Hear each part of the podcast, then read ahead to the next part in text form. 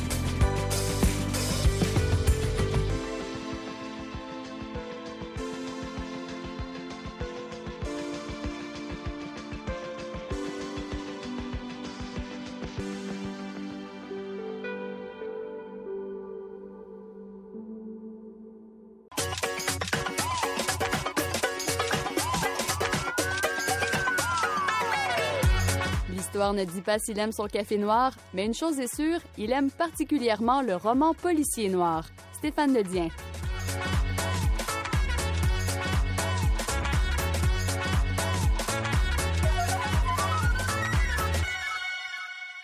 Bonjour Stéphane.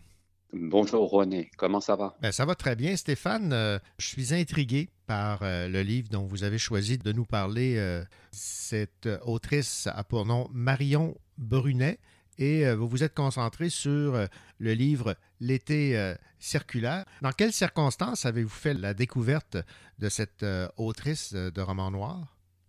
Marion Brunet, je connaissais un peu de nom, mais je ne m'étais pas euh, intéressé euh, plus que ça. J'ai envie de dire honte à moi, mais, mais j'aime bien cette idée qu'on a tous des, retards à rattraper ben un jour ou l'autre. Et euh, pour la petite histoire, comment je suis tombé sur ce roman, donc L'été circulaire, sur lequel je vais revenir dans quelques secondes, c'est que dans l'immeuble résidentiel au sein duquel j'habite, il y a souvent des livres que les résidents vont laisser là en bas dans le hall près des boîtes aux lettres. Ils, ils laissent des livres, ils les ont lus et puis ils, passent, ils le donnent au suivant. Et cet hiver, euh, ils ont laissé euh, quelques livres, un peu de, notamment ce qu'on pourrait appeler de, la chick lit, où c'est un mélange de suspense et de romance, que, je me suis empressé de, prendre évidemment juste par curiosité, mais il y avait aussi celui-ci de Marion Brunet, qui n'est pas de la, chick lit. Mhm. Et je me suis dit, tiens, je, je connais un peu l'autrice, mais j'ai jamais vraiment lu. Et puis, euh, il y a sans doute quelque chose là à tenir. Et puis, en lisant la dernière de couverture, j'ai été, je me suis dit, oui, là, on a un, vrai bon roman noir. Et dès les premières pages, euh, on sait qu'on a affaire à, du solide, à du très bien écrit, du, cru, du brutal, et en même temps du quelque chose à la fois de, très sensible. Donc, c'est comme ça que je suis tombé sur ce livre et je me suis dit, euh, oui, ça n'est pas une nouveauté dans l'absolu, mais c'est l'occasion de, revenir encore une fois sur un livre qui est paru il n'y a pas si longtemps et qui me paraît euh, essentiel de lire pour différentes raisons que, que, je vais exposer dans ma chronique. Alors voilà pour la petite histoire. On a donc euh, des, j'habite donc un immeuble euh, où mhm. des, résidents aiment eux-mêmes lire du, polar au sens large et ils aiment bien partager un peu leur coup de cœur. Donc qui sait si je ne retomberai pas sur d'autres livres et si je ne vous reparlerai pas un de ces quatre d'un de ces livres policiers qu'ils auraient laissés et que, et que j'aimerais partager avec nos auditeurs. Donc, une forme de croque-livre, en quelque sorte. Là. Exactement, et mhm. je trouve le, concept plutôt, euh, plutôt astucieux. On ben, voit passer de tout, hein, des, mhm. des, livres d'histoire, mais, mais, beaucoup de, romans policiers. Ça donne un peu le, ton par rapport à ce que, ce que les gens plus ou moins d'un certain âge, ça dépend du public qu'on croise, euh, aiment lire. Et c'est là où on se rend compte que le roman policier, au sens large, est toujours un, un, sujet. Euh, de littérature, un genre de roman euh, toujours aussi euh, apprécié, euh, mhm. quoi qu'en disent certaines personnes, parce qu'il y a des gens qui disent ah, c'est un peu en déclin. Non, non. le roman policier fait toujours parler de lui et c'est toujours un plaisir de le lire. Alors Marion Brunet, l'été circulaire, pour la Petite histoire, encore une autre, euh, quand je me suis intéressé au, cas de, l'Autriche, j'ai vite compris, j'ai compris aussi pourquoi elle avait été primée, c'est que l'été circulaire a eu le Grand Prix de la littérature policière l'année où il est paru en France chez Albin Michel, donc en 2018, et puis l'année suivante, il a eu le prix SNCF, euh, du prix du polar SNCF, qui est décerné lors du fameux festival euh, quai du polar, si je ne me mhm. trompe pas. Et si je me trompe, eh bien, les auditeurs pourront m'envoyer des petites tapes derrière la tête virtuelles, bien sûr. Et donc, euh, le, le, livre a reçu ces, ces deux prix-là.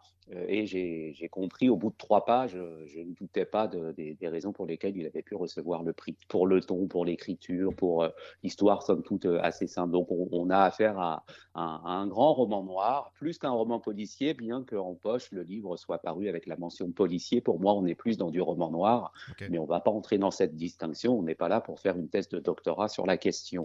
L'été circulaire, Qu'est-ce que ça raconte? Ça raconte l'histoire d'une famille dans un village du, sud de la France. On est dans le Midi, cette région euh, où euh, rien qu'en prononçant le nom Midi, je suis sûr que là vous entendez déjà euh, les cigales et puis vous sentez la chaleur ah, sur votre peau. Alors là, on rebondit avec l'actualité récente de la France où on sait que c'était caniculaire en Europe, n'est-ce pas?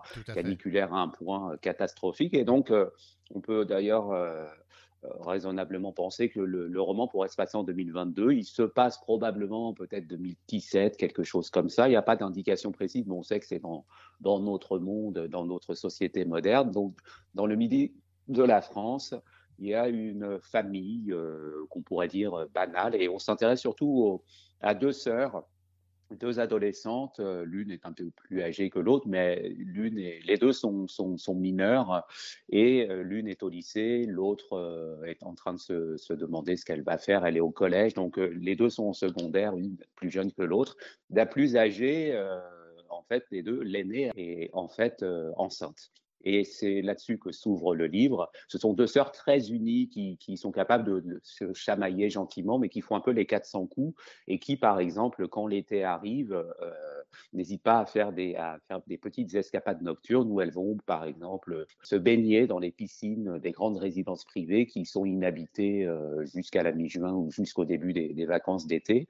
Et donc, euh, vous comprenez, elles déambulent, elles sortent avec les garçons, elles font tourner les têtes, elles font des bêtises comme tout toutes les filles de, leur âge, parfois un peu plus, parfois un peu moins. Et puis, euh, elles ont pour parents euh, un père qui est maçon et qui a des comportements violents, on peut le dire euh, clairement. Il y a aucune équivoque là-dessus d'ailleurs. Le roman s'ouvre sur une, gifle que le père met à, sa fille aînée, pour des raisons que j'ai expliquées tout à l'heure. Il met une gifle à, sa fille parce qu'il voudrait savoir qui est le père, qui lui, entre guillemets, lui a fait ça. Et une mère qui euh, court un peu après sa jeunesse, qui est un peu nostalgique d'une époque où elle voit des, amis à elle qui ont déménagé, qui sont sortis de ce carcan un peu rural et qui ont eu une autre vie et qui se demandent si elles-mêmes elle n'aurait pas pu avoir une autre vie plutôt que d'épouser euh, son premier amour euh, de, jeunesse ou l'un de ses premiers amours, et puis d'être restée, entre guillemets, prisonnière de, de sa vie, de, de, sa condition, et puis aussi une mère que, que moi, en tant qu'homme, en le lisant, je me suis dit pourquoi une mère laisse agir un, laisse un père agir de telle manière, pourquoi une mère laisse un, père euh, mettre une bonne gifle à sa fille, et on comprend que c'est pas la première ni la dernière fois qu'il le fera. Donc ce père est maçon, il travaille sur des chantiers, et il y a un peu une part de stéréotype, mais pas de cliché, la, la nuance est légère entre les deux, mais il y a une volonté de montrer un certain statut social, une certaine classe à la fois un peu ouvrière, j'ai envie de dire, euh, et une, catégorie euh, de personnes qui euh, essayent de, survivre à travers leur, petit, leur job, le, travail manuel, l'idée de finalement subvenir à, ses besoins, mais aussi comment on s'en sort dans l'existence, quelle image on donne aussi auprès des autres. Et donc, il y a toujours ce, conflit. Le père est habité par une colère constante, pas juste à cause du fait que sa fille se trouve enceinte et donc qui se dit mais qu'est-ce que les gens vont dire de nous, et les, filles mères, euh, c'est un peu la honte, etc. Mais aussi, on comprend qu'il est endetté, qu'il se sent pas forcément bien dans sa peau, qu'il trafique à droite à gauche avec euh, d'autres personnes pour revendre des, choses qu'il vole un peu, entre guillemets, sur des chantiers pour les revendre auprès d'antiquaires, etc. Donc, une espèce de relation, d'ensemble de, relations un peu viciées quelque part. Donc, mmh on suit à la fois le parcours des deux sœurs qui font euh, les 400 coups et qui, euh, elles-mêmes, elles ont une belle complicité, mais elles sont, elles sont capables quand même quelque part de, de, de, s'envoyer, entre guillemets, bouler l'une et l'autre en disant, bon, bah, tais-toi, je sais ce que je fais, etc. Et aussi d'avoir ce jeu un peu d'attraction-répulsion avec les garçons et, avec tous les membres de leur entourage. Et la, plus jeune, finalement, elle, est un petit peu plus euh, en rupture un peu avec l'idée qu'on se fait d'une adolescente. Elle, scrute beaucoup, on sent à travers son regard un, certain jugement et un certain détachement. Et puis l'aînée qui est enceinte, évidemment, a conscience que, l'été qu'elles vont passer euh, ensemble ne sera plus, ne sera pas un été comme les autres, parce que son ventre s'arrondit, parce qu'elle va devenir mère et parce que ça va changer, ça va, ça va bouleverser sa vie. Il y a, il y a un petit suspense d'une part pour dire qui est le père mmh C'est pas la question la plus importante. Et à cette question que lui adressent sans cesse ses proches, son père qui insiste pour savoir qui est entre guillemets le salaud qui a fait ça, ou sa sœur qui lui demande mais qui c'est? Elle lui dit je ne le dirai pas, de toute façon, c'est pas important. Et en même temps, elle lui dit attention, je ne suis pas une traînée, euh, faut pas non plus exagérer, c'est pas n'importe qui, etc. Et c'est pas c'est pas arrivé mmh. parce que je touche à droite à gauche. C'est c'est un peu des circonstances, d'une certaine frivolité, d'une certaine insouciance, mais aussi bon, bah, il faut bien que jeunesse se passe et puis bah, les émois du corps, etc. Donc c'est tout ça que, que manie l'autrice Marion Brunet avec brio parce que la façon d'écrire, on est entre crudité, brutalité du père et même de, ce milieu, brutalité de, la ruralité. Je sais qu'il y a à la fois un midi fantasmé avec, comme je l'ai dit tout à l'heure, la chaleur, les beaux paysages, l'idée de, la proximité peut-être avec la mer, les belles rivières, etc. Mais il y a aussi euh, cette crudité euh, des, des gens qui travaillent dur. Tout le monde travaille dur, vous allez me dire, mais qui travaillent dans les champs, sur des chantiers, un vignoble, euh, mmh en agriculture, mais aussi euh, construire des maisons, etc. On sent ce côté, cette rusticité qui est lourde à porter pour les personnages et qui euh, contribue aussi à la, à la, brutalité, à la violence de leur comportement. Alors les personnages focaux, ce sont les, les deux adolescentes, mais il y a aussi des chapitres entièrement dédiés à la mère, ou au père euh, qui euh, sont en plein, euh, tous les deux en plein questionnement, j'ai envie de dire, existentiel. Et on sent que la marmite ou la cocotte minute est, en train de, que ça boue là à l'intérieur et qu'il y a quelque chose qui va se passer, quelque chose qui va exploser. Parce que en parallèle, les filles, elles, connaissent, elles ont un bon ami qui s'appelle Saïd, donc qui est d'origine algérienne en fait, dont les parents étaient des immigrés puis elles le connaissent depuis l'enfance. Et donc, elles font un peu les 400 coups avec lui. C'est comme un, un bon copain. Mais on sait aussi qu'il y a une part un peu de, de jeu, d'attirance. Et le père, voit ça d'un mauvais œil. Et évidemment, on voit ressurgir là les thèmes du, racisme, de, la suspicion. Et est-ce qu'il va se passer quelque chose de ce côté-là? Je ne vous le dis pas, mais on sait que quelque chose est sur le point d'exploser. Il y a une menace constante, une tension sous-jacente tout au long du texte, tension qui est très bien rendue à la fois par les sensations physiques décrites euh, par la narratrice anonyme, c'est-à-dire comment les personnages se sentent à l'intérieur et qu'est-ce qu'ils font éprouver aux autres, pas juste en termes de désir, mais aussi en termes de, frustration. Voilà, désir et frustration, c'est un peu une espèce d'antagonisme où finalement les deux sont tout le temps en, équilibre euh, instable, à savoir quand passe-t-on du désir à la frustration et inversement, et quelle explosion de violence, de brutalité euh, verbale, psychologique, mais même physique, sur quelle violence tout cela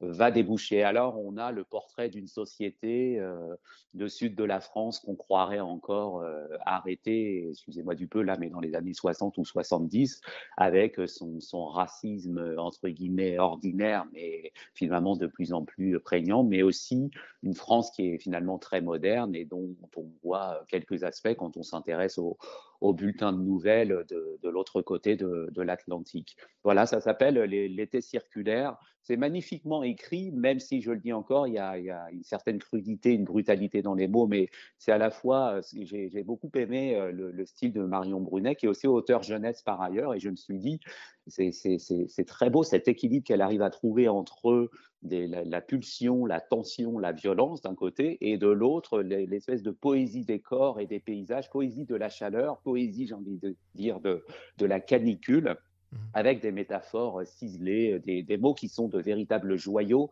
et des comparaisons euh, assez euh, incroyables. Donc moi, c'est ce que j'aime aussi dans le roman noir, cette esthétique du, OK, il va y avoir crime, il, y, a, il y a intrigue, il y a, il y a, il y a tension, social, mais aussi il y a du style. On, a un tableau qui est, qui est fort, avec de, de, des personnages très bien campés, et puis de, véritables, j'ai envie de dire, toile de maître en termes de description des personnages. Donc c'est fort et j'ai beaucoup aimé euh, le style, euh, l'écriture, encore une fois. J'en recommande la lecture. C'est assez court, ça fait 200 pages, mais c'est d'une tension inouïe. Ça s'appelle L'été circulaire, c'est signé Marion Brunet et c'est-à-dire soit au livre de poche ou chez Albin Michel. Et on rappelle qu'elle a remporté avec ce titre euh, le Grand Prix de la littérature policière en 2018 et le prix du Polar SNCF. Donc, euh, une autrice à découvrir. Merci beaucoup, Stéphane. Merci. Bonjour, ici Raphaël Béadan. Un peu plus tard à l'émission, je vous parle d'un roman intitulé Le fruit de la puanteur par l'auteur Larissa Lai.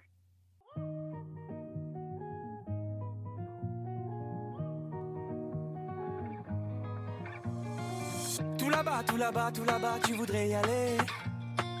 Tout là-bas, tout là-bas, tout là-bas, il paraît. Car ici, car ici, car ici, le temps presse. Car ici, tu n'as même plus d'adresse. Tout là-bas, tout là-bas, tout là-bas, pas de canon. Tout là-bas, tout là-bas, le temps file au gré des saisons. Car ici, car ici, le ciel menace. Car ici, tu n'as même plus ta place. Si tu pars ce soir, je croiserai les doigts pour toi. Si tu pars ce soir, on se croisera peut-être ici ou là. Ici ou là, là, là, là, là, là. Ici ou là, ici ou là, là, là, là, là, là. Y a des voix, là-bas et t'entends des mots. Y a des voix, y a des voix là-bas qui ne veulent pas trop. Mais ici, mais ici, tu peux pas rester. Ici, nos temps sont passés. Y a des voix, y a des voix, y a des voix, le départ est proche. Y a des voix, y a des voix et l'encre se décroche. Et ici, ici, tant de souvenirs. Juste ici, que tu laisses mourir. Si tu pars ce soir, je croiserai les doigts pour toi. Si tu pars ce soir, on se croisera peut-être. Ici ou là.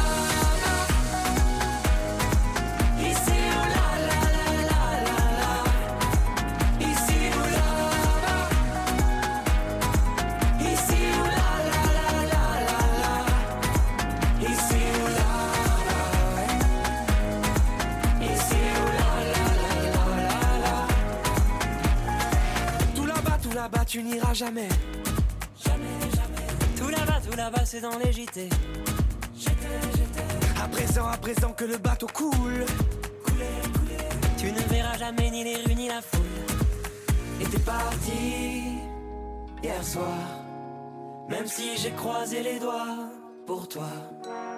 T'es parti hier soir. On aurait pu se croiser peut-être.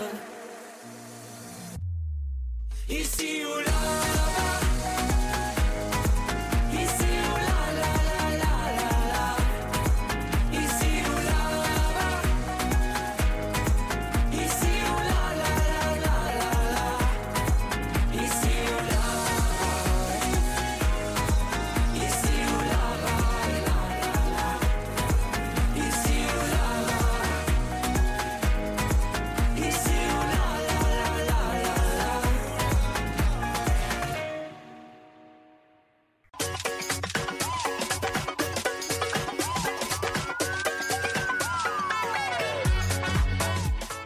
La science-fiction, le fantastique et le fantasy n'ont pas de secret pour elle. Raphaël Béadan.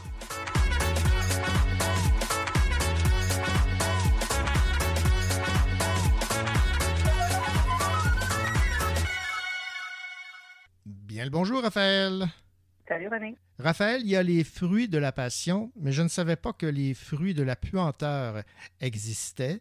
Et on l'apprend parce qu'il y a euh, Larissa Lai euh, qui, euh, aux éditions Triptyque, publie un roman qui a pour titre Le fruit de la puanteur. C'est une traduction dont vous allez nous, nous parler. Alors, j'ai bien hâte de vous entendre parler du fameux fruit de la puanteur en question. Oui, exactement. C'est un, un titre qui pique la curiosité. C'est un roman d'anticipation euh, qui a été euh, justement publié là, chez Triptyque et euh, traduit par Sylvie Bérard et Suzanne Grenier, donc une double, un double travail de traduction. Parce que c'est un roman qui est quand même assez particulier, assez complexe aussi, qui va nous entraîner à la fois du côté de la Chine du 19e siècle et sur la côte ouest du Canada dans un futur relativement proche. On parle des années euh, 2040. là. On va suivre deux trames différentes. Une qui est en apparence un peu plus mythologique et l'autre qui semble un peu plus contemporaine, si je peux dire. Ces deux trames-là vont finir par se recouper, donc euh, un peu plus tard dans l'histoire. Donc même si au départ on a un peu l'impression que ça part dans deux directions complètement différentes, ça finit par converger. Donc, euh, dans la première trame, on suit euh, qui est en Chine, qui semble dès le début être une sorte de créature euh, mythique, un peu primordiale, donc comme la naissance du monde, là, euh, semble se faire un peu avec ce personnage-là, qui est comme à la fois une femme et un serpent aquatique, si on veut, puis qui finit par devenir justement comme une, une jeune femme puis vivre sa vie. Elle va tomber amoureuse d'une autre femme, donc euh, une jeune poissonnière. Puis ensemble, bon, ils vont décider de se sauver pour aller euh, bon euh, vivre leur vie, tout ça. Puis elles vont se retrouver dans une situation de grande pauvreté, puis tout ça. Puis éventuellement, Noah va euh, suivre une femme un peu étrange là, qui semble lui promettre un avenir bien différent, puis tout ça. Donc elle va elle va la suivre, puis il va se trouver là, toutes sortes de situations particulières sur son passage. En alternance avec ça, donc un chapitre, on est avec elle, le chapitre suivant, on est dans la trame de Miranda, qui est une jeune femme euh, qui est née donc sur la côte ouest du Canada et euh, lorsqu'elle est née, sa mère était déjà sexagénaire. Donc déjà c'est un peu particulier Oui. et dans le fond, elle est née après que sa mère ait consommé le fruit du durian qui est un, un fruit, euh, si je me souviens bien, là, qui a comme une espèce de, d'écorce un peu piquante et qui a une odeur très particulière. Mhm. Et Miranda, finalement, développe une odeur corporelle en vieillissant qui est la même que celle du fameux durian. Puis ce qui est un peu particulier, donc c'est vraiment comme un, enjeu dans, sa famille parce que c'est c'est une odeur qui est quand même très forte. Puis on finit par se rendre compte qu'il y a peut-être quelque chose lié à cette odeur-là, à cette particularité-là que cette fille-là Qui est peut-être lié à une sorte de maladie ou quelque chose comme ça. Donc, bon, c'est un peu nébuleux. Puis sa famille veut, surtout son père, veut essayer de trouver là, euh, pourquoi, puis trouver s'il y a un moyen de la soigner. Donc, leur famille vit euh, à Serendipity, qui est comme une ville qui appartient à une entreprise. C'est comme si, euh, pas moi, une grande marque technologique aujourd'hui était propriétaire d'une ville. Donc, c'est un peu le contexte de, de cette époque-là. Et éventuellement, bon, il arrive, il arrive toutes sortes de choses son père perd euh, son emploi, puis il se retrouve ensuite dans une zone qui est dite non réglementée, donc euh, une zone justement là, plus pauvre. C'est un peu là à travers tout ça qu'il y a à la fois la quête pour comprendre euh, sa maladie, si on veut, mm-hmm. puis là elle, elle découvre d'autres gens en étant à l'extérieur. Fait que c'est, c'est vraiment très complexe, très touffu. Puis au fur et à mesure que le récit progresse, mais ben, on finit par se rendre compte comme lecteur qu'il euh, y, a probablement des liens entre Noah et Miranda. Est-ce qu'elles sont parentes? Est-ce que c'est peut-être la même personne finalement? Donc c'est ça, c'est très particulier. Hmm. Donc euh, oui, vraiment. Puis donc le roman, superbement traduit d'ailleurs, ça vaut la peine de le souligner, nous peint un espèce de portrait qui est assez dérangeant de la Chine de l'ère industrielle, mais qui est aussi dérangeant quand on pense à ce que notre société pourrait devenir si les grandes corporations, euh, le clonage, les technologies de pointe finissaient par être vraiment à la tête de nos vies, euh, de notre naissance jusqu'à notre mort. Donc, euh, c'est vraiment, ça, ça touche toutes sortes d'enjeux qui sont très profonds, si on veut, à travers tout ça. C'est un roman aussi qui est très créatif, d'une très belle sensibilité. J'ai beaucoup aimé la, façon de, d'écrire. Euh, on, décrit bien, oui, les odeurs avec, le titre, mais on, arrive très bien à se figurer les lieux, les sensations. C'est très bien fait. L'univers est recherché puis est crédible. Puis il y a aussi tout, au long du roman des belles réflexions sur euh, l'identité, le genre, euh, le rôle qu'on est appelé à jouer en société, puis aussi euh, des réflexions sur ce que ça signifie réellement d'être un, un être humain finalement. Donc, euh, vraiment une belle, une belle découverte. Euh, j'ai vraiment apprécié ce roman-là. Puis, je pense que les gens que ça intrigue, en tout cas, auraient tout intérêt à, s'y intéresser aussi. ben, tout à fait. Alors, je, souligne que Larissa Lai est écrivaine, critique littéraire et professeure de littérature à l'Université de Calgary. C'est son premier roman, et en anglais, c'est Salt Fish Girl. Et euh, ben, ce livre est traduit. Vous avez mentionné donc la, qualité de la traduction. Rappelez-nous qui a fait cette euh, traduction et euh, où le livre a été publié, bien sûr. Oui, il s'agit d'une traduction de Sylvie Bérard et Suzanne Grenier. Et le roman a été publié là, dans la collection Queer chez Triptyque. Alors, le fruit de la puanteur, Larissa Lai. Merci beaucoup, Raphaël. Merci, René.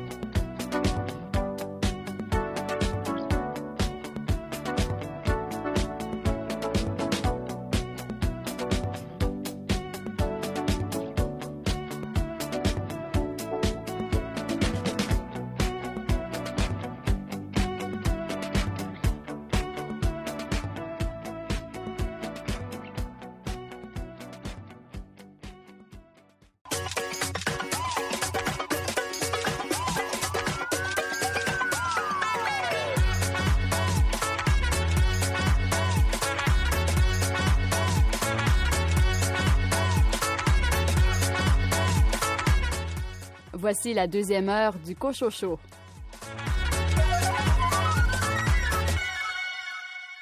Ici René Cochot. Au sommaire de cette deuxième partie d'émission, Venise Landry, vous nous parlez de quel roman? Je vais vous parler de Vois tout ce qu'il te reste, un roman de Monique Pollack aux éditions Septentrion. André Jacques, vous avez lu quel roman policier? Je vous parle d'un roman espagnol de Jordi Lobregat, les sept châtiments publiés aux éditions du Cherche-Midi. Nicolas Giguère parle du recueil de poésie Je m'endors au creux d'un meurtre de Sébastien Aymon, publié aux éditions Hashtag. Anne-Marie Villeneuve des éditions Druide présente le livre de l'uniforme au désir d'en finir de Martine Laurier et Catherine La France. Yara El-Gaban des éditions Mémoire d'Encrier commente le livre À t'écouter, le cœur du caribou de Rita Metsokosho. Et Axel Roy lit des extraits de son recueil de poésie La capitulation des lendemains. Bonne deuxième heure. On a perdu cette notion aujourd'hui des beaux garçons. Quand est-ce qu'on va nous sortir des beaux mecs ou des filles sublimes? Enfin, vous mettez un poster de Hoshi dans votre chambre, vous elle est effrayante. Elle a du talent, cette fille, vraiment. Mais qu'elle donne ses chansons à des filles sublimes. Qu'est-ce que c'est que cette époque musicale où on doit écouter ceux qui ont du talent Qu'on des tripes, qu'on des couilles, qu'on la dalle Ces petits auteurs gratteurs de guitare accablant Nous ce qu'on veut c'est du beau, c'est du brillant C'est du propre, c'est du lisse, c'est du sublime. Nous ce qu'on veut c'est le retour des belles gueules pour remplir le papier glacé des magazines. Qu'est-ce que c'est que cette époque musicale où on écoute les paroles des chansons? On a perdu la notion des beaux mâles L'époque où on lançait de très beaux garçons. Tu sais écrire des paroles c'est très bien Mais ton petit grain de voix on s'en fiche. S'il te plaît va donner tes chansons à celui qui sera plus joli sur la fiche il faut des gens beaux. Il faut des gens beaux.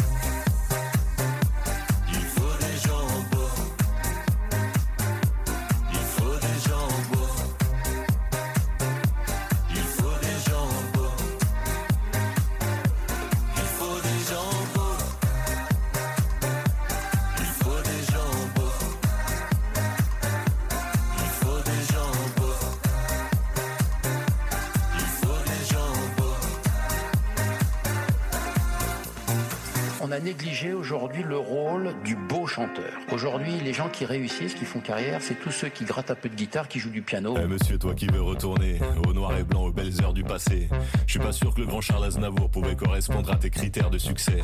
Je suis pas persuadé qu'Edith Piaf possédait de belles jambes élancées, qu'elle allait défiler sur des beaux podiums avec des grandes marques de talons compensées. Eh monsieur, toi qui es nostalgique, des chanteurs bien foutus, des bimbos. Faut que tu saches un secret important, c'est que Brassens n'avait pas de beaux abdominaux. Les auteurs, compositeurs, chanteurs ne sont pas forcément des imposteurs. Tu sais, monsieur, parfois il faut se taire. Moi, je veux voir Oshi sur un poster. Il faut des gens beaux.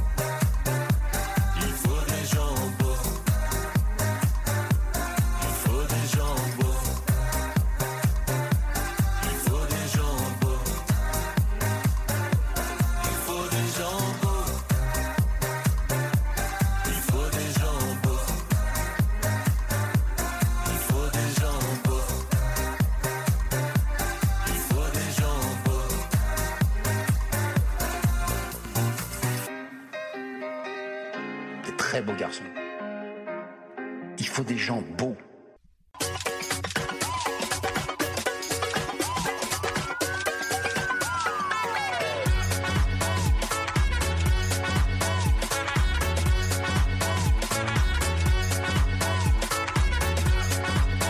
Coup d'œil sur les nouveautés littéraires.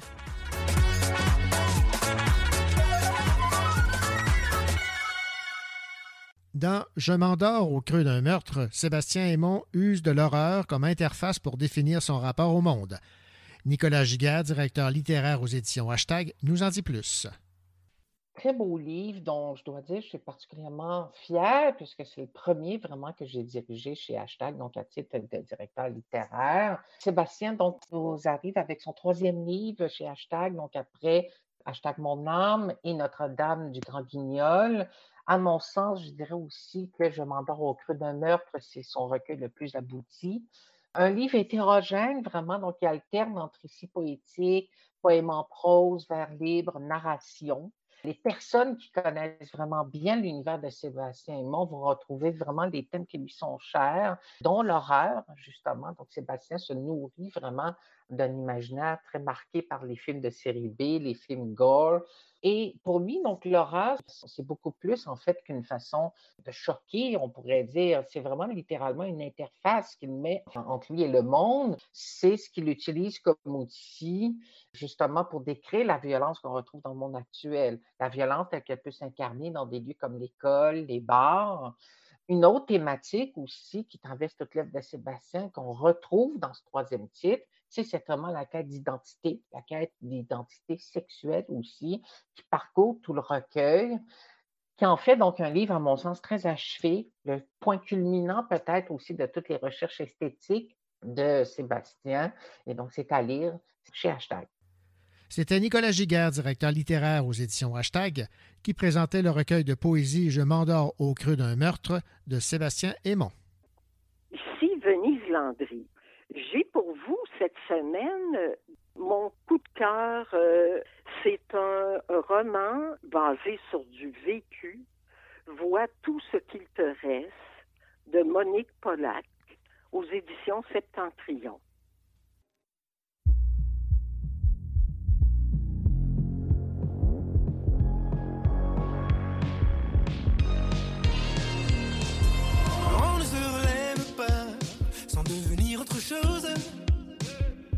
Tombe comme une leçon de trop.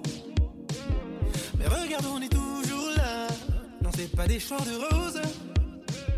Mais on a de vue que sur d'autres saisons. Et c'est beau, c'est beau. Si tu perds tout, sans lumière et à genoux, tu seras nous.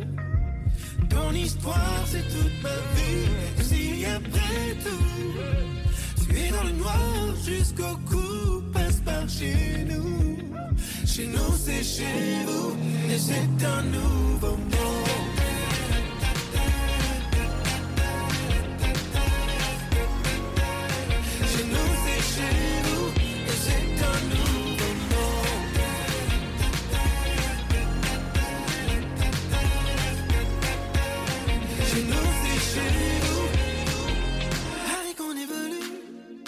C'est l'histoire qui s'invente. Et si on était les mêmes qui ne se reconnaissent pas? Tous les moteurs vers l'avenir.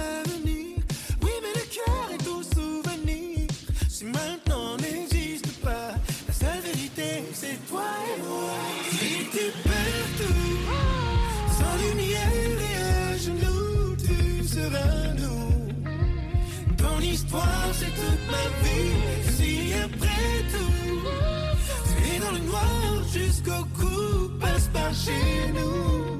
Chez nous, c'est chez vous, et c'est un nouveau monde.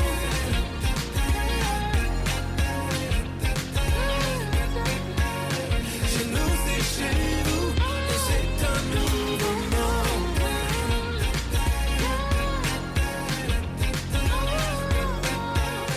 Chez nous, c'est chez vous.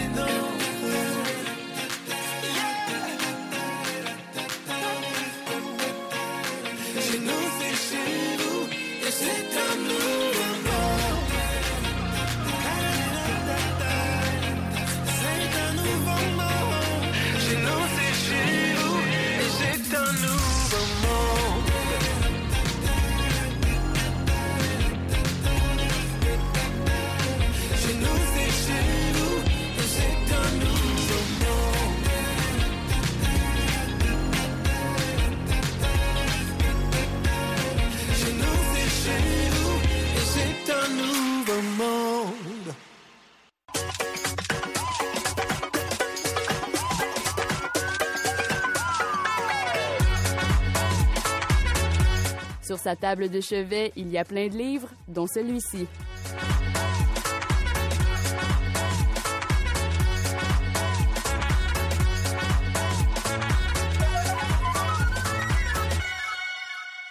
Bonjour Venise.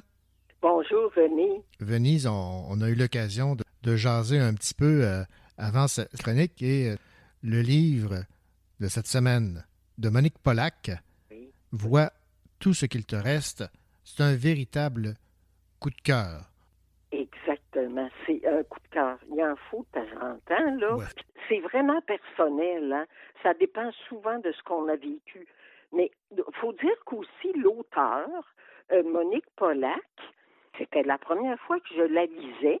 faut dire que j'ai euh, je me suis interrogée un peu sur, sur cette autrice et j'ai euh, appris qu'elle a été chroniqueuse littéraire euh, à la fameuse émission, plus on est fou, plus on lit. Et puis elle a reçu des prix euh, notables, euh, ne serait-ce que pour le livre que j'ai entre les mains.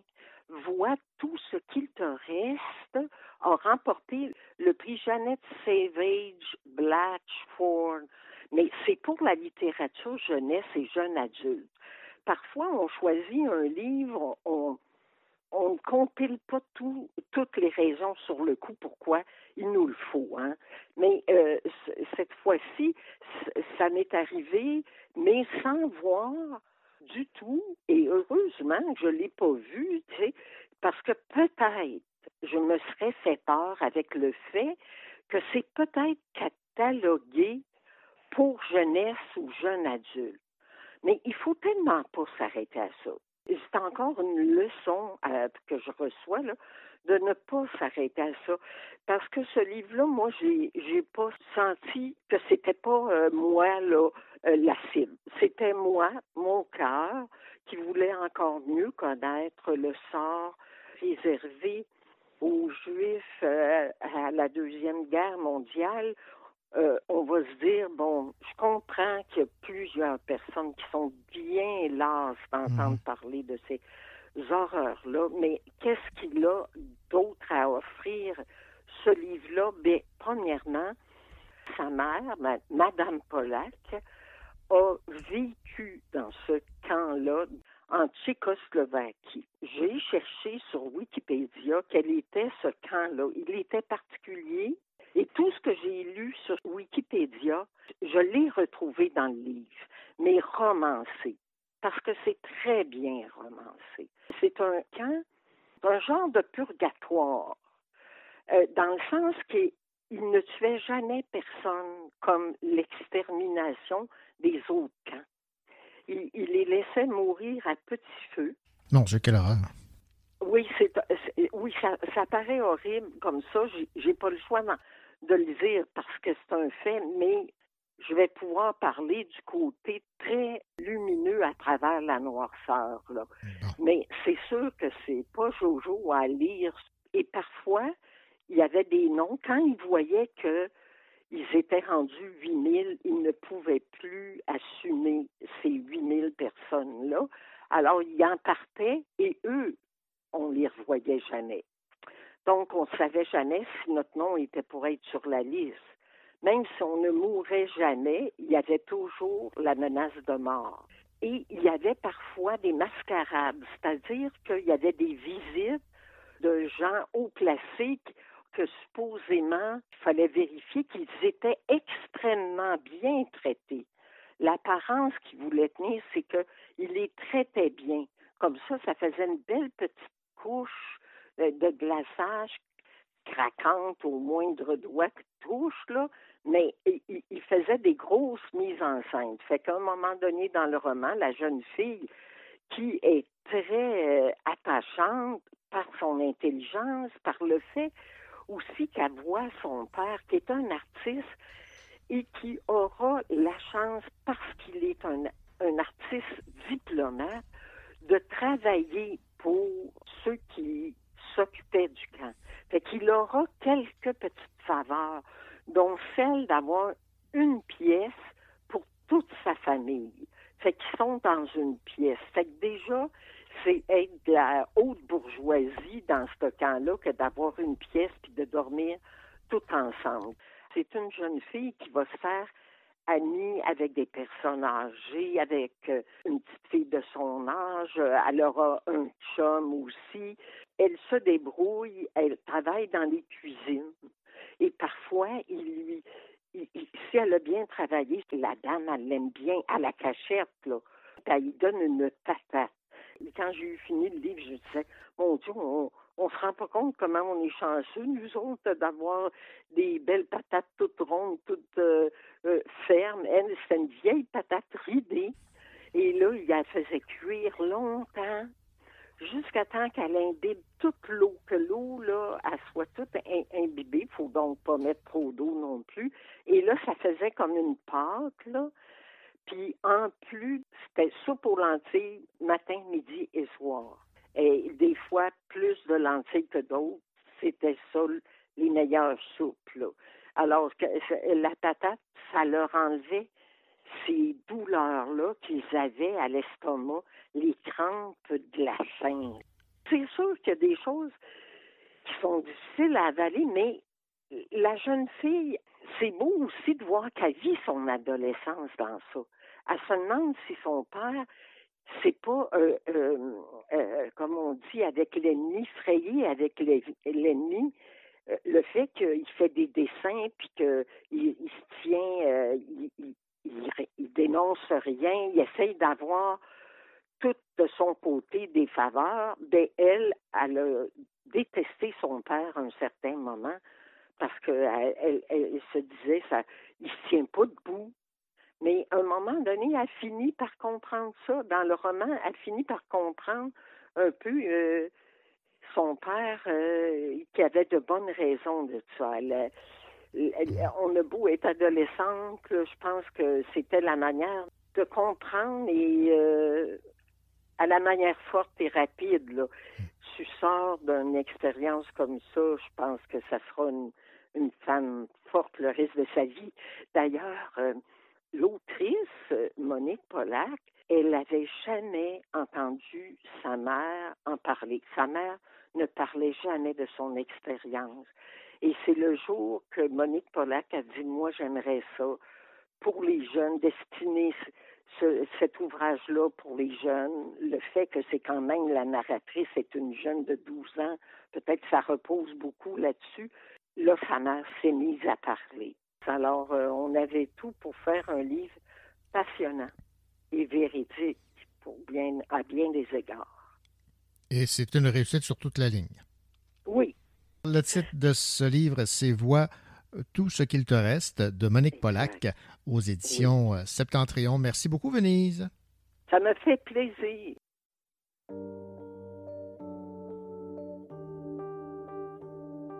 On se voit aujourd'hui, je te dis demain. Je sors de mon lit, il est 15 h du matin. J'ai raté ma vie et même mon train. À votre avis, est-ce que je vais bien? On dit que la nuit porte conseil. Comment on fait quand il y a le soleil? Je me recouche dès que je me réveille, mais il y a cette voix dans mes oreilles. Allez là, te laisse pas crever comme ça. Donne du travail au karma. Garde la main sur le cœur, même à bout de bras. Allez là, comment te relever si tu tombes pas? Fais de tes failles un combat. Essuie tous tes pleurs, sinon tu te noies.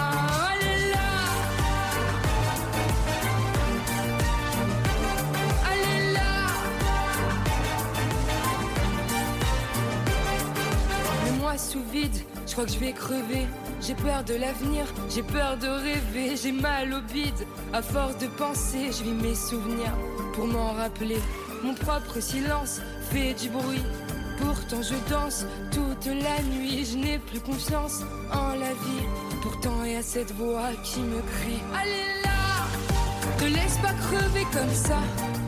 Donne du travail au karma. Garde la main sur le cœur, même à si tu tombes pas Fais de tes failles un combat. Essuie tous tes pleurs, sinon tu te noies. Allez là, te laisse pas crever comme ça. Donne du travail au karma. Garde la main sur le cœur, même à bout de bras. Allez là, comment te relever si tu tombes pas? Fais de tes failles un combat. Essuie tous tes pleurs, sinon tu te noies.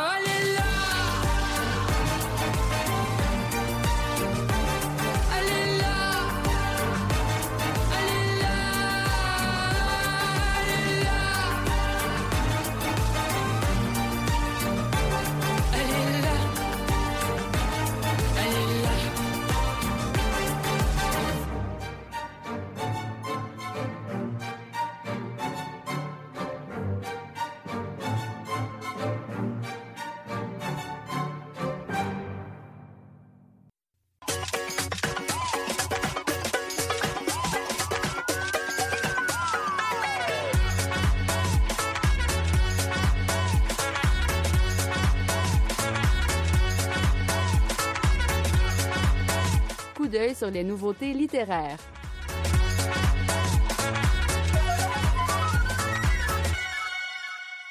Atikouté, le cœur du caribou est le nouveau recueil de poésie de l'autrice Rita Metsokosho paru chez Mémoire d'Encrier. L'éditrice Yara El Radvan le présente. En fait, c'est un recueil en deux grandes parties. Une partie où elle s'adresse à son grand-père, le grand caribou. Et c'est une lettre, en fait, à son grand-père, à tout ce qu'il lui a légué de savoir, d'amour, de résilience, de beauté, de résistance et d'amour du territoire et d'attachement à la terre. Et puis, la deuxième partie, elle s'adresse à son autre grand-père symbolique qui est Mandela, Nelson Mandela, qui, elle, comme militante et a été beaucoup, beaucoup inspirée par son esprit, par sa vision du monde, par son humanisme. Et donc, elle s'adresse comme à deux deux ancêtres, deux aînés qui l'ont grandi, qui l'ont inspiré comme femme, comme militante, comme écrivaine, comme autochtone. Le livre est vraiment euh, une célébration, une célébration de la façon de vivre autochtone, de la vision autochtone inou, et une célébration justement de ces voix qui nous inspirent et qui nous font grandir, à la fois son grand-père et Nelson Mandela. C'est vraiment un très, très, très beau recueil vous écoutiez l'éditrice de la maison d'édition Mémoire d'Encrier, Yara El Radban, présenter le nouveau recueil de poésie de Rita Metsokosho, t'écouter le cœur du caribou.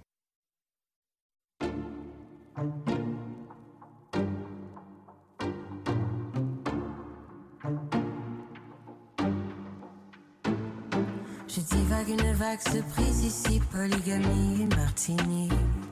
Encore ta voix,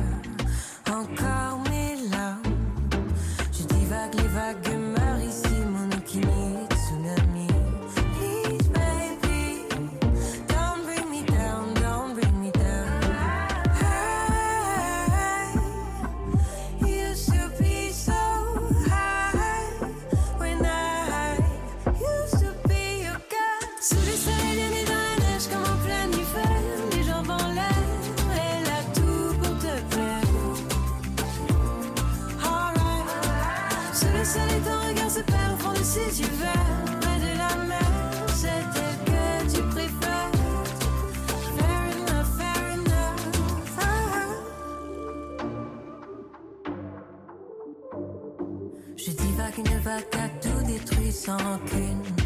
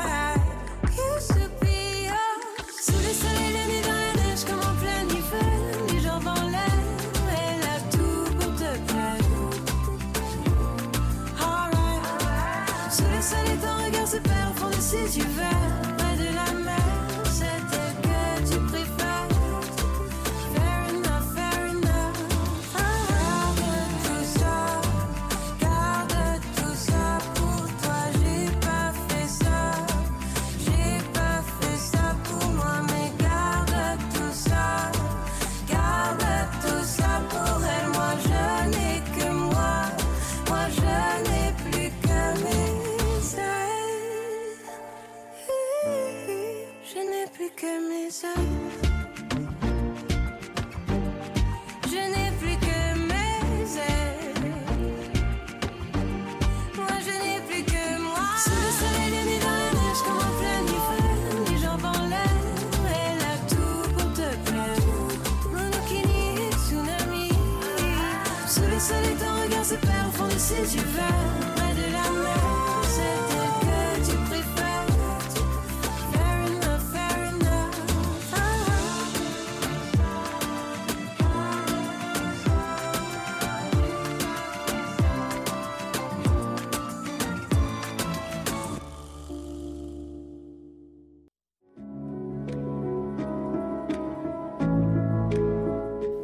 est Axel Roy, donc je vais vous lire des extraits de mon recueil de poésie et d'illustrations, La capitulation des lendemains.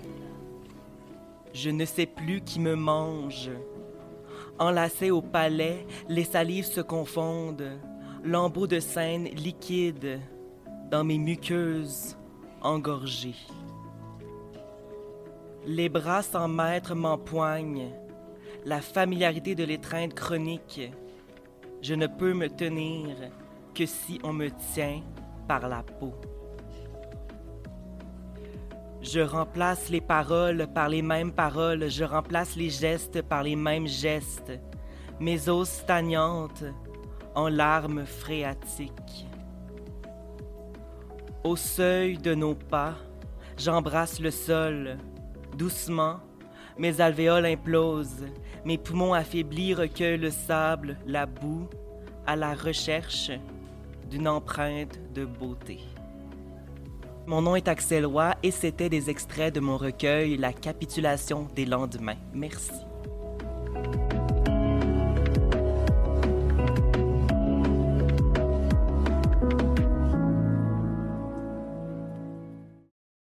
Bonjour, ici André Jacques.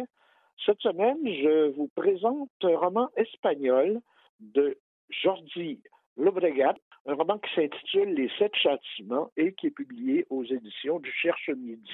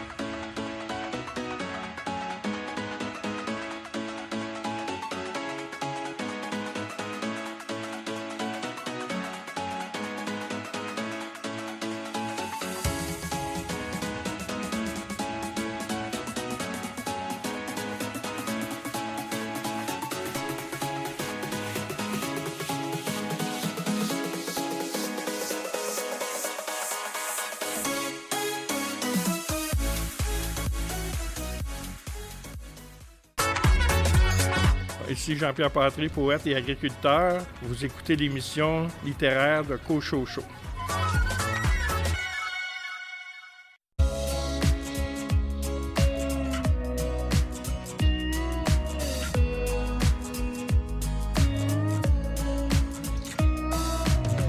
Quand devant 15 personnes, j'y croyais pas du tout et que mon ne sonnait pas beaucoup. Quand aucun projecteur ne se braquait sur moi. Quand je guettais le facteur au tout début du mois. Quand j'étais sur la paille à passer le chapeau. Quand je prenais le train corail comme on prend un radeau. Quand le café était froid sur les aires d'autoroute. Quand glissait sous mes doigts des kilomètres de doute. Elle était là, elle était déjà là. Bien avant tout ça, elle était là, elle était là, était déjà là. Bien avant tout ça, elle était là. Quand le marchand d'ambition me disait ce sera dur, lui qui vend des chansons comme on vend des chaussures. Quand je marchais dans la rue, la dégaine de travers. Quand j'étais reconnu, mais seulement par ma mère. Quand je rêvais d'une complice pour braquer l'industrie. Quand le mec des coulisses me disait vous êtes qui Quand je jouais dans les bars et que les gens se souciaient vachement moins de ma guitare que des verres qui trinquaient. Elle était là, elle était déjà là. Bien avant tout ça, elle était là, elle était là, elle était déjà là. Bien avant tout ça, elle était là.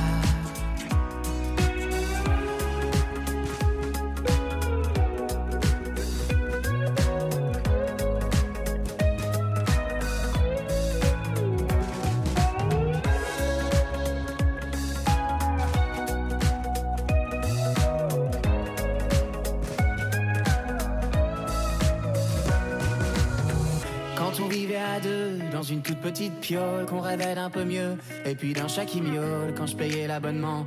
Coquillettes tous les soirs quand les applaudissements ressemblaient à l'espoir. Quand j'étais dans l'impasse à faire que des conneries. Quand la vie fait ses crasses, quand mon père est parti. Quand j'ai eu besoin d'elle pour pouvoir m'envoler. Quand j'ai eu besoin d'elle, elle était à côté. Elle était là, elle était déjà là. Bien avant tout ça, elle était là, était déjà là. Bien avant tout ça,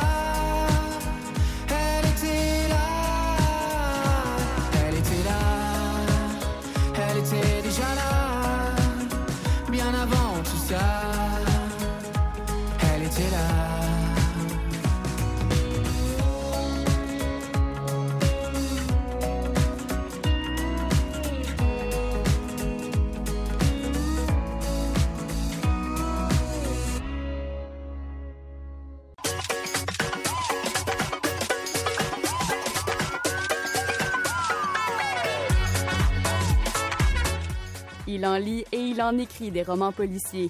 André Jacques.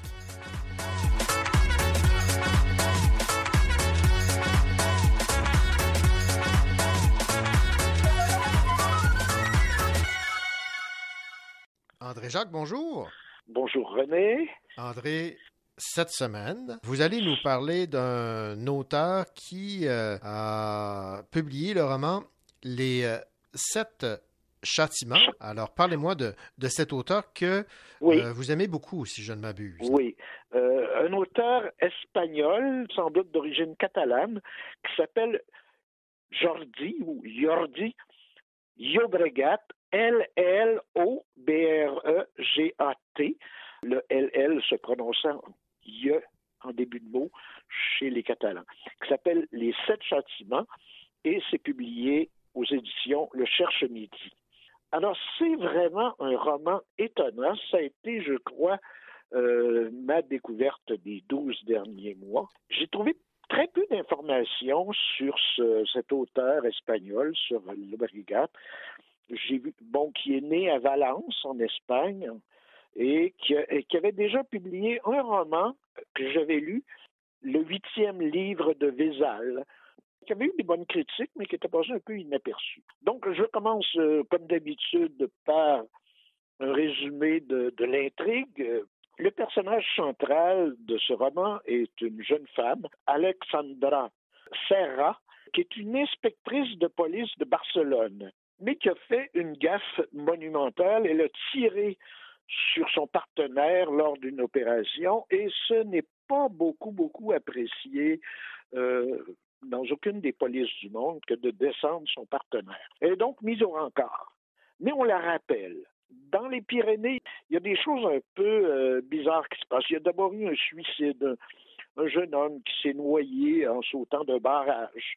Puis il y a eu un crime, un premier crime, un nommé Latour, qui est un ingénieur, qu'on va trouver noyé dans la piscine d'un complexe sportif qu'on est en train de bâtir dans une vallée perdue. Complexe sportif qui va servir à d'éventuels Jeux olympiques franco-espagnols, alors qui seraient euh, donnés aux deux pays.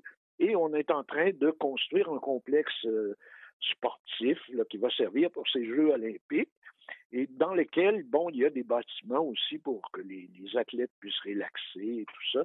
Et il y a une piscine, donc euh, on va le retrouver noyé dans cette piscine-là, mais avec une marque au front, ce qui laisse supposer que ce n'est pas tout à fait un accident.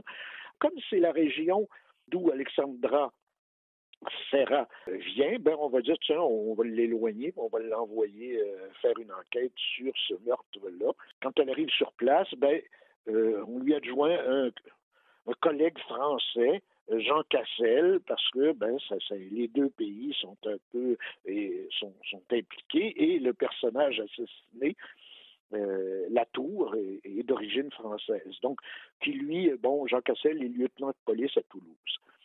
La région, c'est un coin perdu à la frontière de l'Espagne, une vallée complètement euh, isolée, où il y a des vestiges. Il y a, une- il y a toute une zone qu'on appelle la colonie, qui est un ancien village industriel construit dans les années 1940, qui a été abandonné, qui appartenait à une riche famille, qui d'ailleurs possède presque toute la vallée en question, toute la région, euh, la famille Dalmas.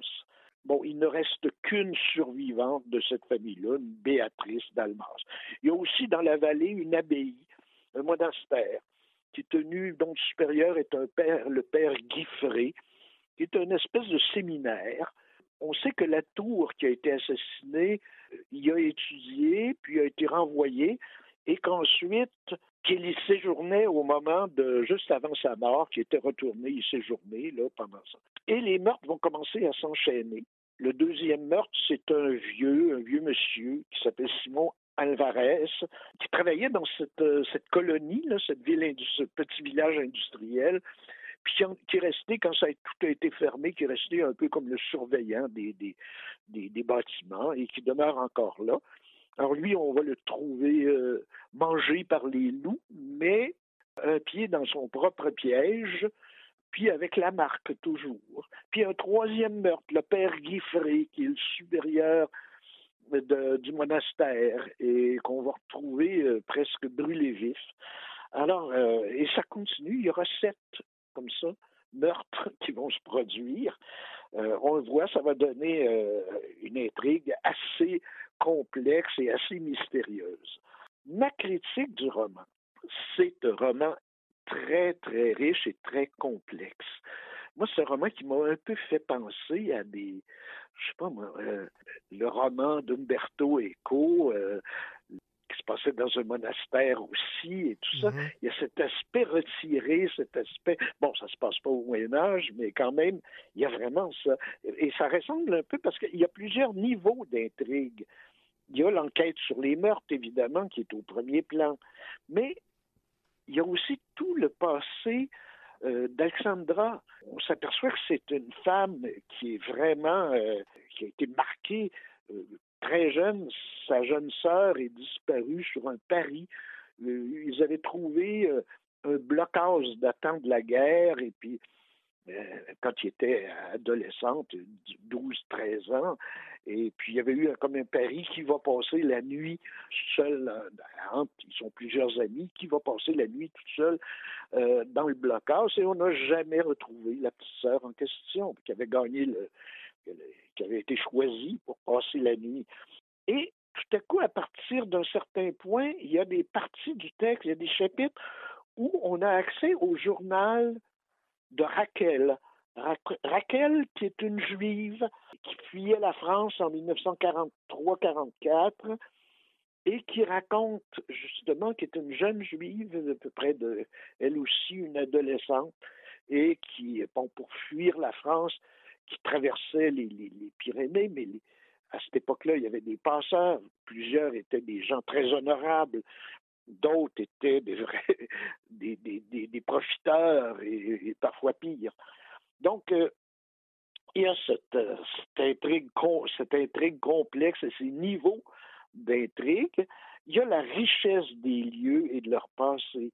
Bon, c'est vraiment des, des lieux sombres. Ça se passe l'hiver, dans la neige, et avec des sapins, bon, et toute la, colonie qui, est presque euh, cachée par la neige, le village olympique qu'on construit, mais là, la construction est arrêtée parce qu'il fait trop froid le monastère qui est, dans son coin et tout ça, ses retours en arrière aussi sur les époques, l'époque de la guerre, l'Espagne, qui était neutre pendant la guerre, mais qui venait d'être euh, de subir une guerre civile épouvantable dont Franco était sorti vainqueur et qui était considéré comme un refuge pour les fuyards euh, juifs et tout ça. La richesse des personnages, ça aussi, ça m'a époustouflé. Bon, j'ai parlé un peu d'Alexandra, de, de ses hallucinations. Ah, Elle rêve, elle voit des loups.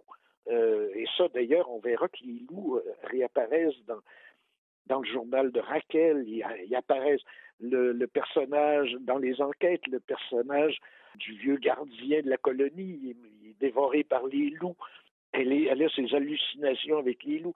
Elle est hantée par la mort, par la mort de la disparition de sa sœur, mais aussi pendant le roman par la mort de son père, qui est en haut, en, phase terminale, euh, dans, un hôpital de la région, et qu'elle va revoir.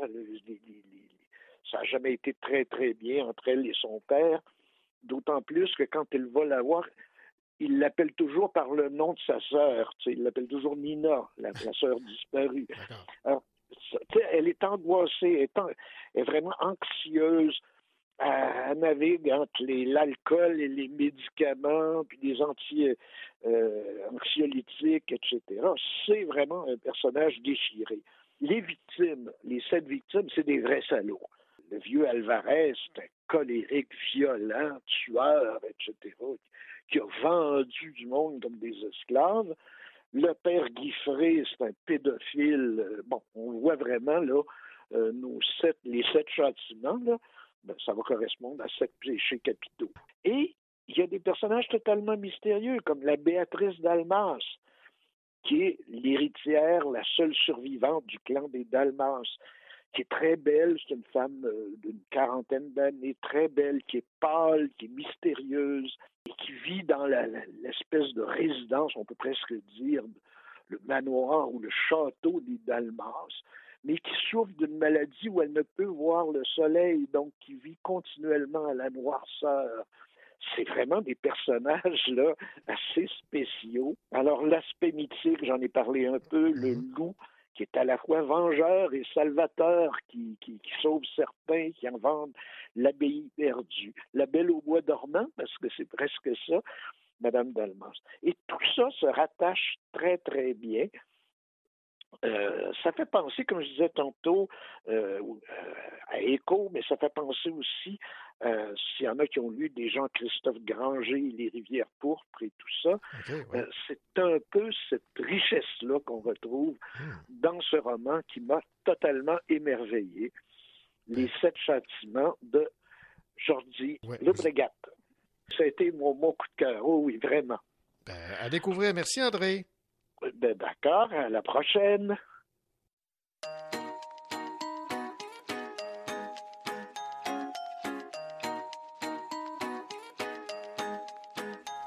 Et je me balade, je me balade sous le soleil. Couchant ce soir, je n'ai pas sommeil.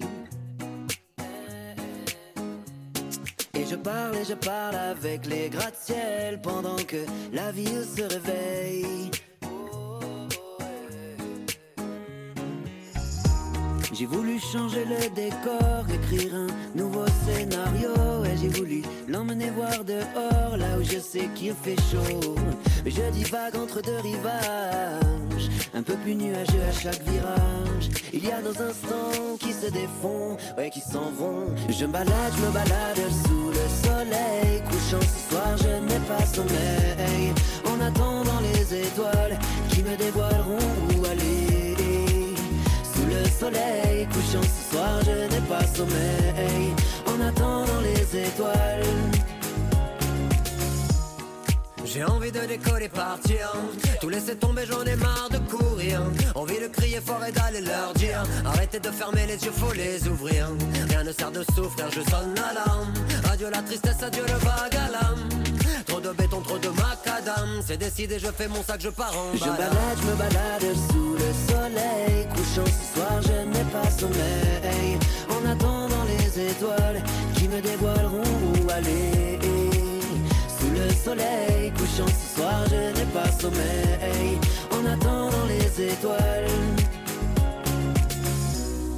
Puisqu'on ne s'aime qu'après l'hiver. Je t'écris du haut de ma tour. Je regarde, je regarde le ciel, à la recherche d'une étincelle. Les étoiles sont universelles. Et je me balade, je me balade sous le soleil. Couchant ce soir, je n'ai pas sommeil. Et je parle et je parle avec les gratte-ciel pendant que la ville se réveille. Vers le ciel. Je me balade, je me balade sous le soleil. Couchant ce soir, je n'ai pas sommeil. En attendant les étoiles qui me dévoileront où aller. Sous le soleil, couchant ce soir, je n'ai pas sommeil. En attendant les étoiles. Pendant que la ville se réveille, et je n'ai pas sommeil.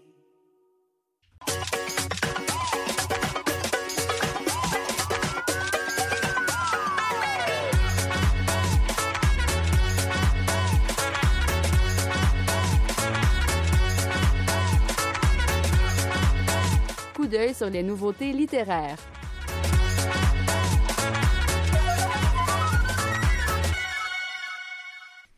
Martine Laurier, ex-policière au SPVM, et Catherine Lafrance signent chez Druide le livre De l'uniforme au désir d'en finir, des outils pour déceler la détresse profonde. Écoutons l'éditrice Anne-Marie Villeneuve. Dès que j'ai fait la connaissance de l'ex-enquêtrice Martine Laurier, que j'ai lu quelques extraits de son manuscrit, puis que j'ai visionné des archives d'entrevue qu'elle avait données à la télévision, notamment à Denis Lévesque, j'ai su que le projet était super intéressant. Martine, elle a été policière, enquêteuse, et puis depuis un bon moment maintenant, elle est conférencière, formatrice et coach en santé mentale et prévention du suicide. Elle a d'ailleurs reçu euh, la médaille du service méritoire du Canada pour ses conférences et interventions auprès de centaines de policiers au SPVM. Et comment ça se fait qu'elle s'est spécialisée ainsi? C'est qu'il y a plusieurs années, elle a tenté de se suicider avec son âme de service alors qu'elle se trouvait dans sa maison et que ses enfants dormaient dans leur chambre. Heureusement, il y a deux collègues qui l'ont empêchée de commettre l'irréparable. Puis aujourd'hui, mais reconnaissante d'avoir échappé à la mort, elle consacre une partie euh, importante de sa vie à aider ceux et celles qui, euh, qui comme elle, un jour, ben, se retrouvent, se sont retrouvés au bord du gouffre. Il fallait trouver une coéquipière. Martine, elle n'est pas autrice. Alors, il fallait trouver une coéquipière qui allait être en mesure de concevoir, je dirais, le, le meilleur écrin possible à l'histoire bouleversante puis inspirante de Martine, afin qu'elle nous permette de mieux comprendre la détresse psychologique des intervenants de première ligne. On pense aux policiers, pompiers, ambulanciers, personnel soignant, mais aussi, dans le fond, de tous ceux qui en peuvent plus. Il fallait aussi que ça nous permette de découvrir les ressources qui existent puis qui peuvent à la fois aider ceux qui souffrent et leurs proches, qui sont bien souvent impuissants. Et cette précieuse collaboratrice qu'on a trouvée, c'est l'écrivaine et journaliste Catherine Lafrance, que vous connaissez. Leur livre, qu'elles ont vraiment peaufiné ensemble, ben, il nous happe, il nous bouleverse, bien sûr, mais surtout, il répond aux besoins tellement importants hein, d'oser parler franchement de la détresse psychologique des gens qui vivent des stress majeurs, qui souffrent de problèmes de santé mentale. Puis, je suis convaincue que, que l'histoire de Martine, sa façon d'en parler, ce qu'elle en a appris va pouvoir apporter beaucoup à de nombreux lecteurs. Et, et je vous dis que moi, personnellement, je peux dire que j'ai vraiment cheminé en la lisant. Alors, les questions que ça pose, c'est est-ce qu'on peut détecter les signes avant-coureurs d'une trop grande souffrance psychologique pour éviter le pire? Est-ce qu'il existe des façons d'évaluer le niveau de danger qu'une personne représente pour elle-même? Euh, quelles sont les ressources vers lesquelles on peut se tourner? Alors, ce livre, il va répondre à ces questions-là à travers le récit très personnel de Martine. Elle va raconter comment et pourquoi elle en est arrivée là, les souffrances, le mal de vivre qui l'y ont poussé et le déclencheur qui lui a fait dire un beau jour, ça y est, c'est maintenant que je plonge avant de trouver son chemin vers la guérison. Elle partage donc euh, avec nous ses combats, sa réflexion, puis ses outils.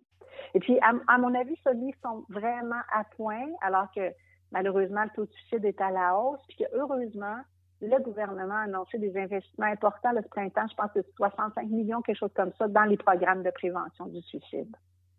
C'était Anne-Marie Villeneuve des éditions Druide qui parlait du livre De l'uniforme au désir d'en finir, des outils pour déceler la détresse profonde, signé Martine Laurier et Catherine Lafrance.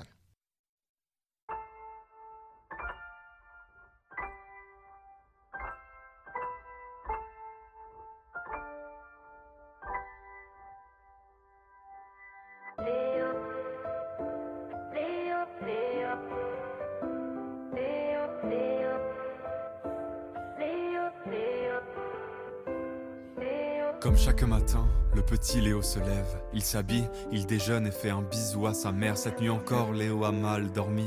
À cause du bruit, ce devait être la chauve-souris. D'en bas, pensait-il, celui du voisin d'en dessous. C'est ce que lui disait sa mère. Elle lui expliquait que le voisin du bas était loin d'être clair, que cet oiseau était blessé, que le voisin le guérissait, que lorsqu'il se réveillait, il lui réapprenait à voler, que l'oiseau avait du mal, contre les murs il se cognait. C'est pour ça que tard le soir, il pouvait l'entendre hurler. Il est 8h moins 20, Léo s'apprête à s'en aller. Sa mère lui lui demande un câlin et lui rappelle de prendre ses clés. Elle lui chuchota je t'aime car son mari dormait encore. Elle avait peur qu'il se réveille et qu'il se mette en rogne avant de fermer la porte. Léo observe sa maman.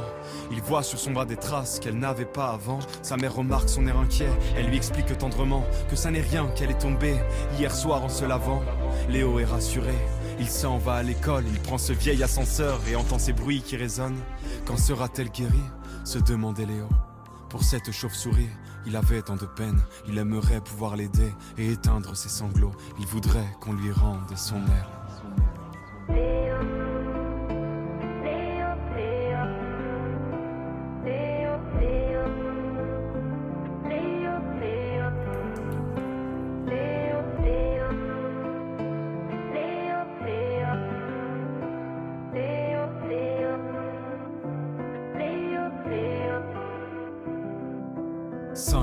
10, Léo rentre de l'école. Il n'entend aucun bruit, car la chauve-souris dort. Il poursuit sa routine et prend seul son goûter. En attendant sa maman, il regarde la télé. Quand sa mère est de retour, il est 7h15. Comme d'habitude, son père lui rentrera tard. Ils se mettent à table et racontent leur journée. Ils profitent de cet instant, c'est leur moment préféré. Une fois le dîner terminé, elle lui conte une histoire, celle d'une colombe qui se libère et sort de sa cage. D'un coup d'aile chaque soir, elle balaie les cauchemars, elle protège les enfants depuis les nuages. La nuit tombe. Léo va se coucher, sa maman, doucement, vient pour le bercer, elle le serre fort dans son aile, et lui chante Je t'aime, elle éteint la lumière, Léo plonge dans un rêve, un silence s'installe dans tout l'appartement. Elle admire son fils qui lui dort paisiblement. On peut voir dans ses yeux l'amour inconditionnel d'une mère pour son enfant. Il n'y a rien de tel, elle s'imagine avec lui prendre un nouvel envol dans les cieux, loin de tout. Dans son espoir, elle se console. Là-haut, elle se sent légère, oui. Tellement légère, alors que le calme prospère, on entend la porte claquer. C'est le papa de Léo qui vient tout juste de rentrer. Il est là, il est froid. Il appelle sa femme d'une voix déchirante, puis lui chante Je t'aime d'une mélodie bien différente. Il est 10h30, son papa arrive à peine. Il est 10h30, les cris de chauve-souris reprennent. Léo. Léo. Léo.